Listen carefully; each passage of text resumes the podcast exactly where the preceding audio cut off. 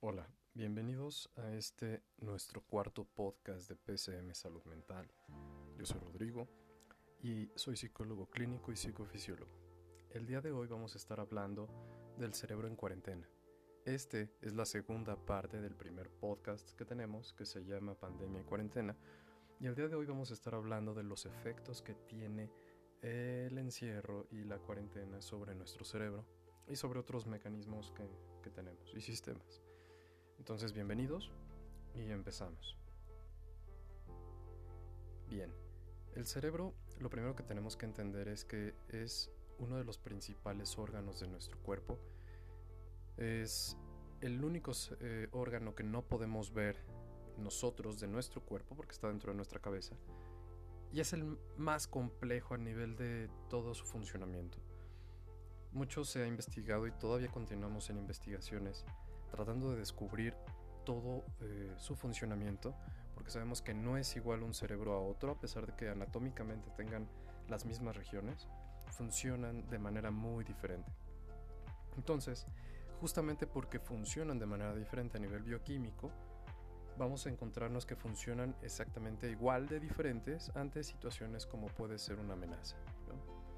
Pero antes de empezar a hablar de conceptos de neurociencias, quiero que hablemos un poquito de la cuarentena. Cuarentena en estos momentos, es importante que lo aterrizamos a la situación actual.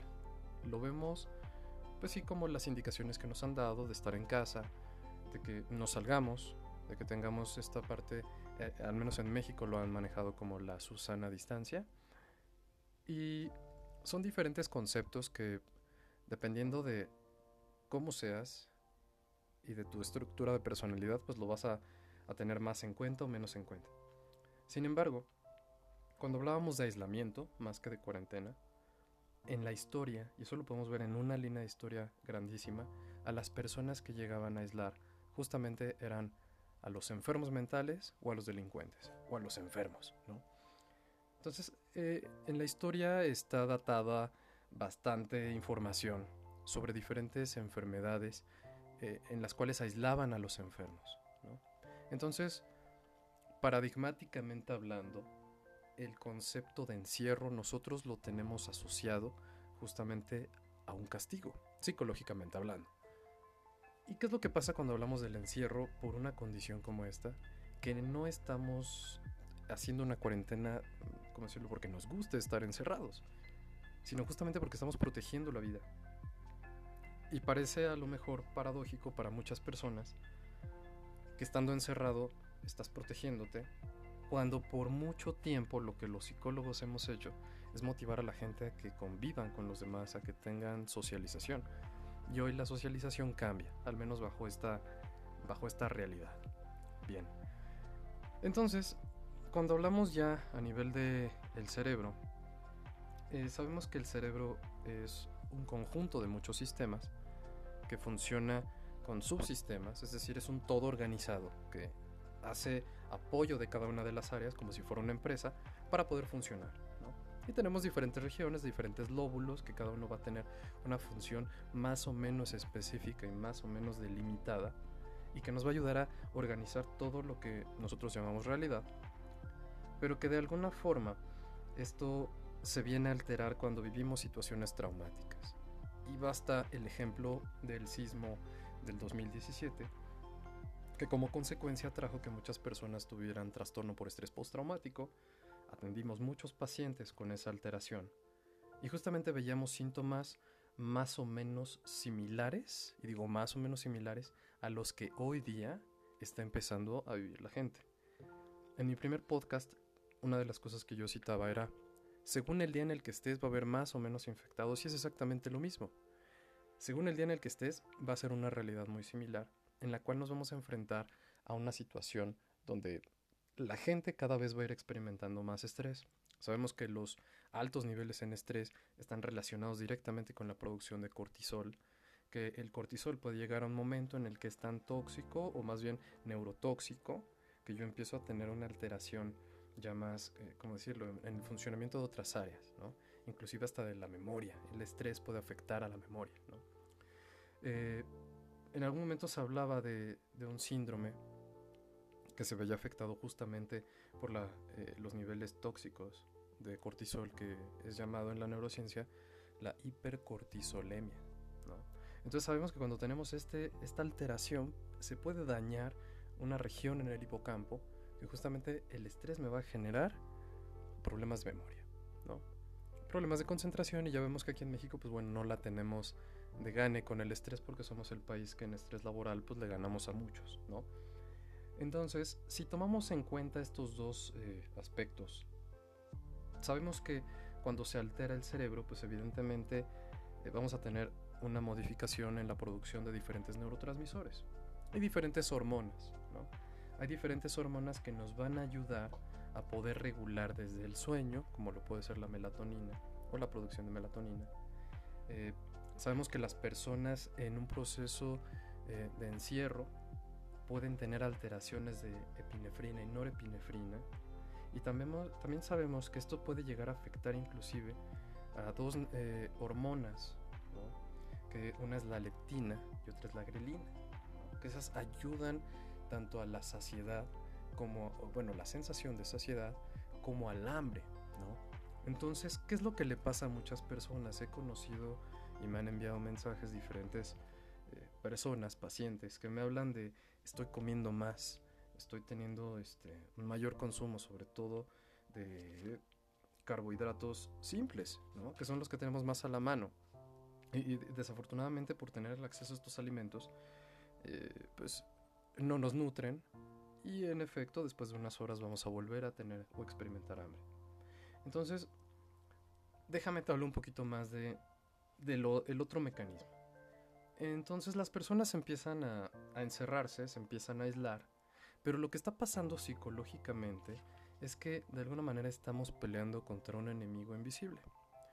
Un enemigo invisible que una cosa es la realidad que yo estoy viviendo dentro de mi casa y otra la que veo en las noticias y otra la que me cuenta mi amigo que es médico y otra que me cuenta a lo mejor una persona que tiene contactos en el gobierno y entonces tiene información clasificada.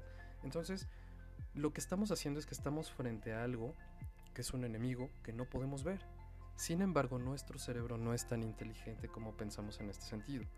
El cerebro se comporta de la misma manera ante una amenaza real que ante una amenaza imaginaria. Y con esto lo que te estoy diciendo es que tenemos una serie de activaciones sucesivas cuando te enteras de que hay más infectados, cuando de repente te enteras de que alguien conoce a una persona que está infectada. Entonces todo esto va a activar en ti un sentido de supervivencia, que si nosotros lo vemos desde un aspecto totalmente fisiológico, tiene que ver con una vía que se llama sistema nervioso autónomo, en sus dos ramas, que una es simpática y parasimpática, que se dedican exclusivamente a la función de supervivencia, conservación de energía, y son, eh, vamos a decir, los sistemas antagónicos y que funcionan a la par. Entonces, este sistema que es mediado por el décimo par craneal que se llama nervio vago, es el responsable de muchísimas cosas. Inclusive hasta en algunos procesos que tienen que ver con la secreción de jugos gástricos. De ahí nos podemos explicar muy bien por qué las personas cuando están muy estresadas o ansiosas tienden a tener mayor acidez o mayor producción de, jugos gástricos.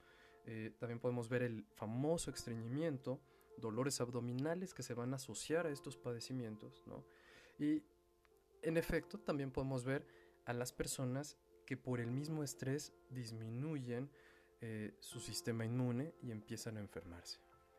Por ahí hay toda una investigación que se está haciendo en estos días, en este mes, el mes de marzo y el mes de abril, que nos explican un poquito por qué las personas que, que han estado, ¿cómo decírtelo?, encerrados, tosen y entonces empiezan a sentir que tienen coronavirus. Y es porque justamente hay síntomas, que en la psicología los llaman psicosomáticos, somáticos o somatomorfos.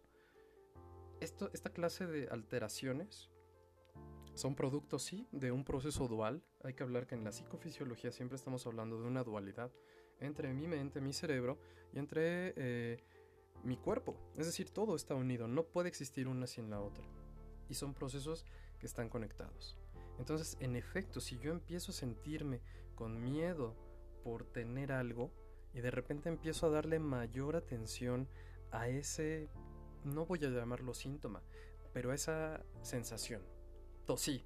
Entonces me empiezo a volver hipervigilante con eso, empiezo a activar mi sistema nervioso autónomo, y entonces yo empiezo a tener una alteración en la producción de diferentes eh, neurotransmisores, me empiezo a activar como si yo estuviera huyendo de algo o luchando contra algo. Y lo peor es que es ese enemigo imaginario que no puedo ver, que es una bacteria.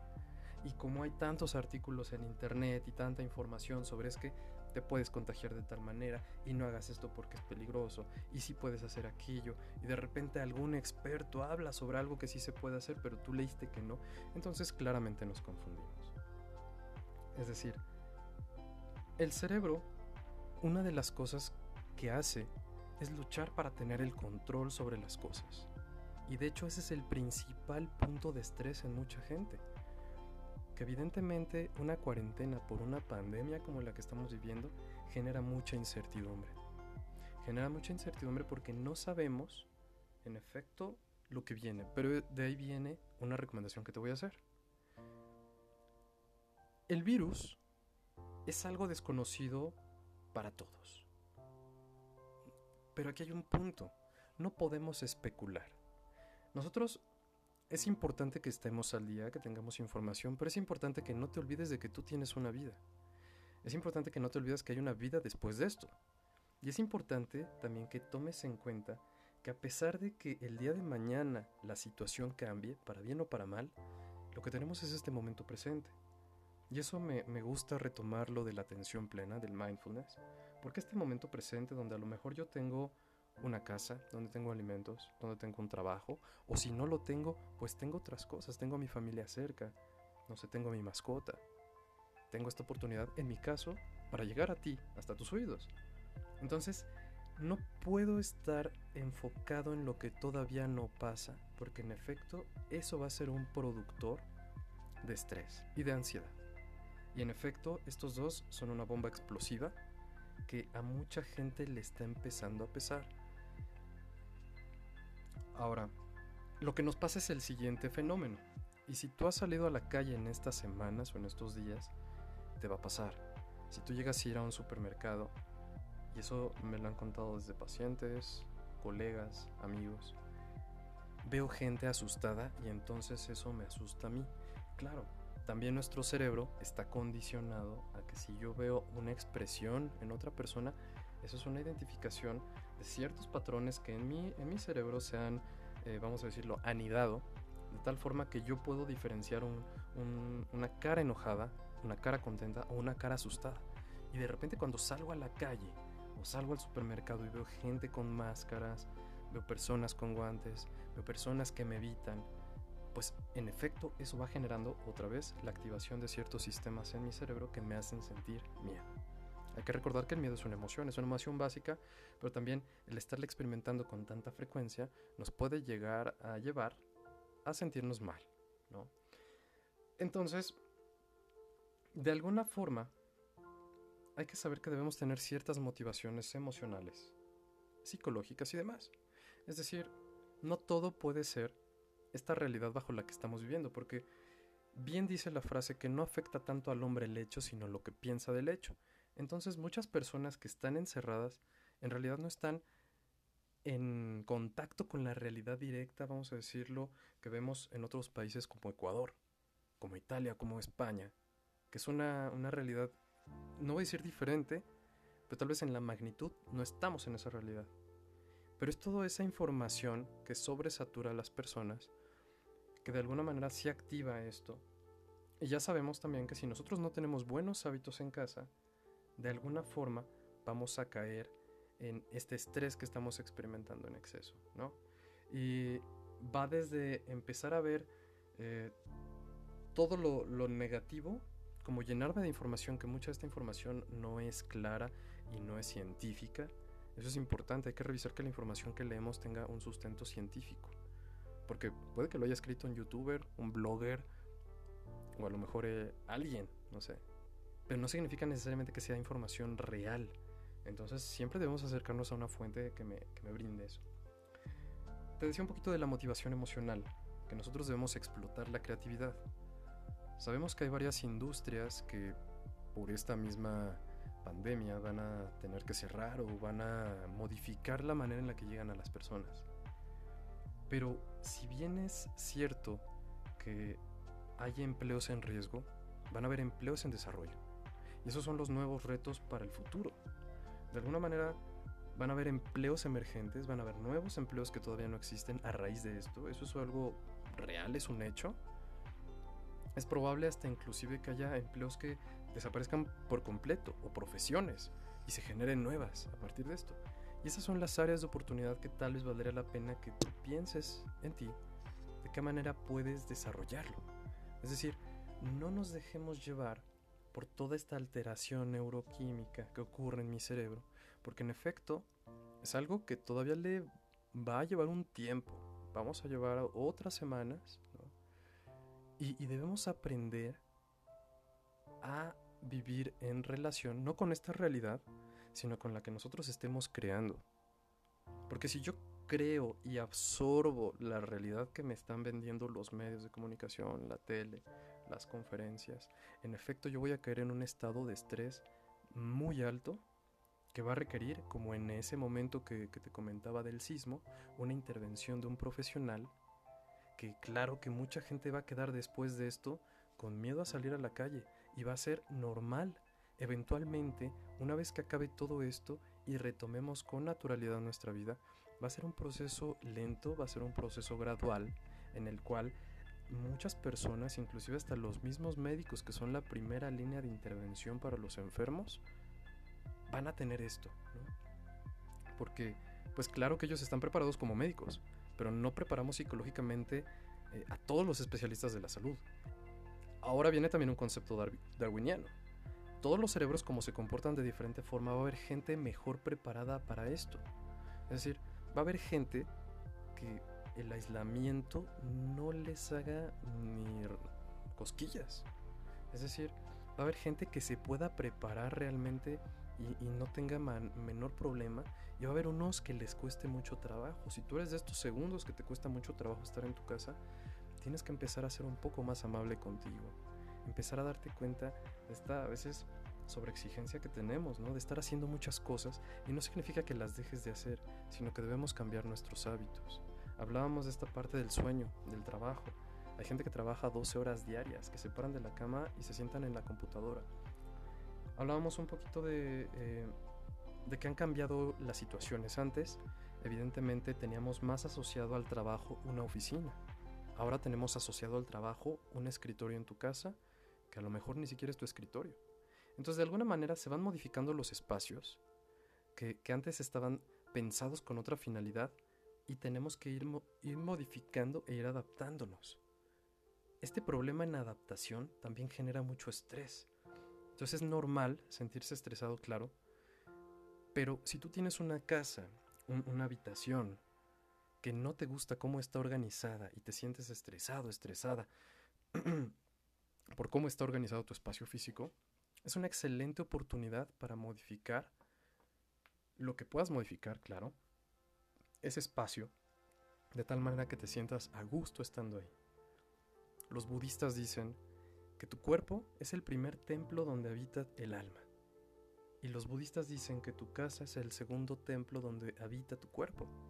Yo te preguntaría, ¿tu casa te gusta? ¿Te gusta el espacio donde vives? Si no es así, puedes modificar ese espacio en el que vives. Tal vez no te puedes mudar de casa ahorita, pero sí puedes hacer modificaciones en el espacio con el que ya cuentas, de tal manera que puedas estar más tranquilo. Claro que una casa que a lo mejor no está bien organizada y que tienes muchas cosas encimadas y a lo mejor no arreglas porque tienes mucho trabajo, claro que va a ser un ambiente donde a lo mejor te vas a sentir estresado. Pero esas comodidades que quizá las oficinas tienen, que pasa una señora que hace el aseo a determinada hora del día, que te limpian tu escritorio, que todos tienen, se homologa la imagen de las oficinas, una computadora, un teclado, un bote con lápices, gente de corbata, olor a café. Pero en tu casa no es igual. Pero no significa que no puedas dar el mismo desempeño. No significa mayor trabajo, porque eso es lo que está pasando. Los empleadores están empezando a exigirles a las personas mucho más de lo que en realidad hacían. Y si tú eres una de estas personas que está trabajando más tiempo del que originalmente trabajabas, mm, haz un balance de si estás poniendo los límites entre tu vida personal y tu trabajo, porque hay gente que así como te lo platico, pasan de la computadora a su cama y de la cama a la computadora. Y eso es su día a día. Yo te diría, no te permitas que esto ocurra, al menos contigo. Tienes que establecer horarios y así como en el trabajo, después de determinada hora tú salías a tu casa, imagínate que es exactamente igual.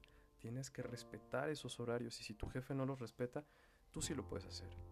¿Sabes qué, jefe? Yo respeto tu tiempo, tu horario de trabajo. Y aunque yo lo pueda hacer, y con mayor razón porque lo puedo hacer, lo voy a hacer únicamente en horas o horario laboral. Porque en efecto, todo lo que está pasando es que aumenta evidentemente el malestar. Y te voy a decir algo, si tú eres una de las personas que te da más hambre y tú eres una de las personas que en este periodo de cuarentena has consumido más alcohol, el consumo de alcohol en exceso también produce más hambre. Entonces, si nos ponemos a pensar en todo esto, somos pura química y pura física. Somos un conjunto de órganos con un cerebro que nos permite que este audio tú lo puedas traducir en un conocimiento pero no dejamos de ser biología.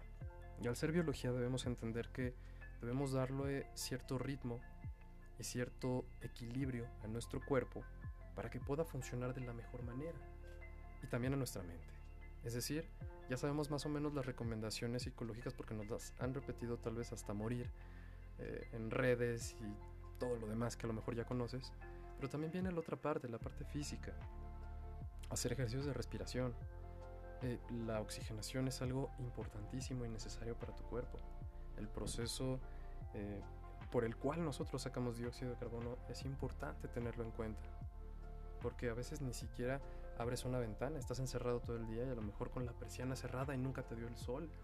Vamos, las personas es común que hagan esto, pero también es porque no sabemos y nunca nadie nos preparó para una cuarentena. Entonces, justamente con mayor razón, todo esto que, yo te estoy contando, debes tomarlo en cuenta para poder mejorar tu estilo de vida bajo la condición que sea que estés viviendo.